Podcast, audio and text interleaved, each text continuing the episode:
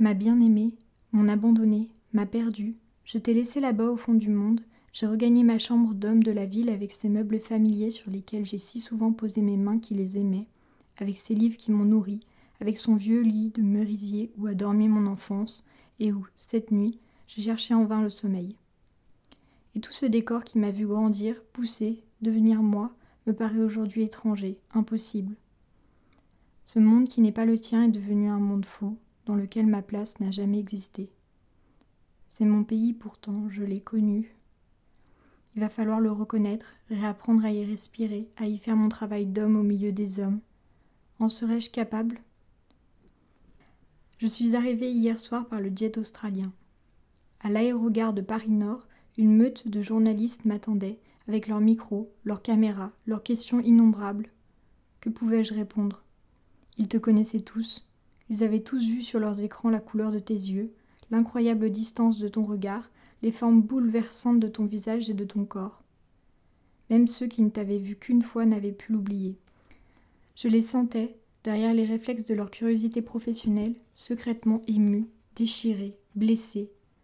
Mais peut-être était-ce ma propre peine que je projetais sur leur visage, ma propre blessure qui saignait quand ils prononçaient ton nom. J'ai regagné ma chambre, je ne l'ai pas reconnue. La nuit a passé, je n'ai pas dormi. Derrière le mur de verre, le ciel qui était noir devient blême. Les trente tours de la défense se teintent de rose, la tour Eiffel et la tour Montparnasse enfoncent leurs pieds dans la brume. Le Sacré-Cœur a l'air d'une maquette en plâtre posée sur du coton. Sous cette brume empoisonnée par leur fatigue d'hier, des millions d'hommes s'éveillent, déjà exténués d'aujourd'hui. Du côté de Courbevoie, une haute cheminée jette une fumée noire qui essaye de retenir la nuit. Sur la scène, un remorqueur pousse son cri de monstre triste. Je frissonne. Jamais, jamais plus je n'aurai chaud dans mon sang et dans ma chair. Bonjour, je m'appelle Léna et je viens de lire les premières pages du roman La nuit des temps de René Barjavel.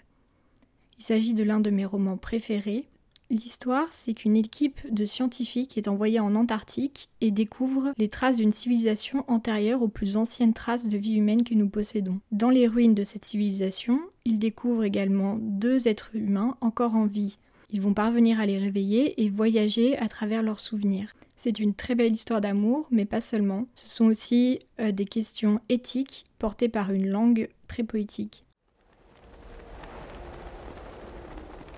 La semaine prochaine, dans Vendredi ou les livres fantastiques, il va faire sombre. Préparez vos lampes torches et je vous dis à vendredi.